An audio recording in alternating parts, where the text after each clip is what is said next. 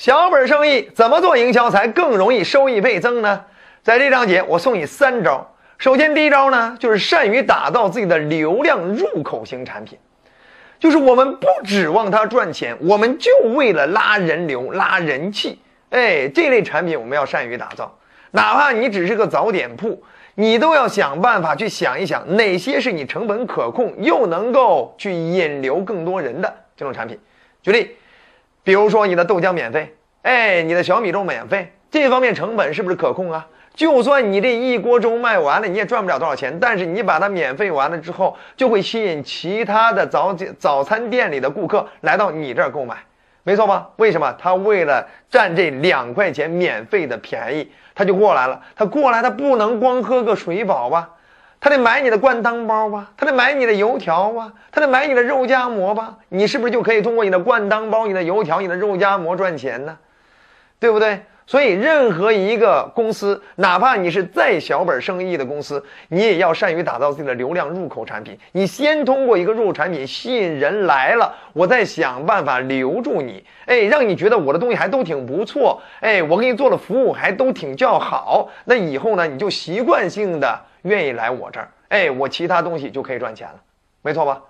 好，那第二招呢，就是我们要善于打造自己的名气产品，哎，就是招牌型产品，哎，就是让别人一谈起什么就能够想到你，一谈起你就能想到你的某个产品。举例，我们一谈到麦当劳就想到巨无霸，哎，一提到巨无霸就想到麦当劳，这就是它的名气产品，哎。这名气产品也不指望赚多少钱，哎，指望的就是什么能够招揽更多的人过来，对不对？哎，这个你想想，他用最好的面粉、最好的食用油、最好的这种蔬菜以及肉类去压制而成，它本身就没有太多的利润了。但是很多人过来，基本上这一款是他必点的，所以你哪怕你就是一个早点铺，你是不是可以打造一个特色油条，对不对？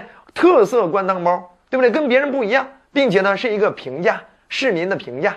对不对？所以这就有有可能成为你的招牌型产品，甚至未来有一天你的门口就可以挂一个啊老张灌汤包，对不对？你有这方面的名气的，别人就会口碑相传，没错吧？但除此之外，还有第三点，你要卖它很多次，就是你通过名气产品或者流量产品已经把这些人吸引过来了，你就要持续的滋养它，持续的触达到它，影响到它。哎，让他每一次都能够享受比较超性价比的服务或产品，让他每一次都能享受你某方面特色风格的服务。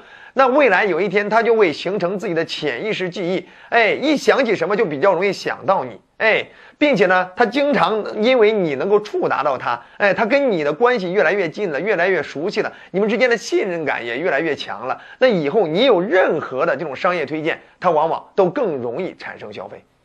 没错吧？所以我们要想办法把自己的粉丝、把自己的用户都引导关注到我们的微信群里，或者我们个人微信号、公众号，或者我们的新媒体账号。我们以后通过我们的新媒体账号，经常去开直播，哎，跟大家聊聊天，顺带推荐一些东西。我们在自己的微信群里也，经常要跟大家进行互动，动不动发发红包。比如说，大家抢的每天晚上六点准时发红包，抢到第一名的以及最后一名的，然后呢，这个都可以。享受当天晚上过来半价，对不对？这就是跟大家去互动起来了，玩起来了。哎，大家呢跟你有熟悉度，大家就在吃饭这种需求上，或者在买你这类东西需求上，就第一时间容易想到你，没错吧？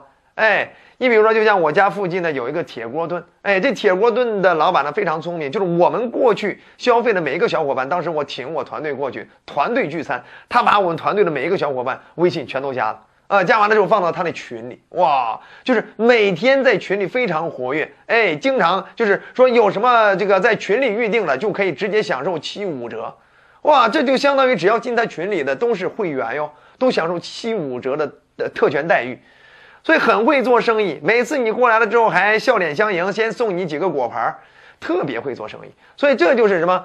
只要一次见面，我就想办法持续的跟你发生关系。哎，持续的影响到你，最终卖给你，啊，好了，不管怎么样，呃，通过流量产品也好，通过名气产品也好，通过卖给呃这个更多人卖它很多次也好，呃，这都是我们做生意必须要具备的生意经，尤其是做小本生意，我们想把自己的生意能够实现倍增收入，这三招是必须要做的。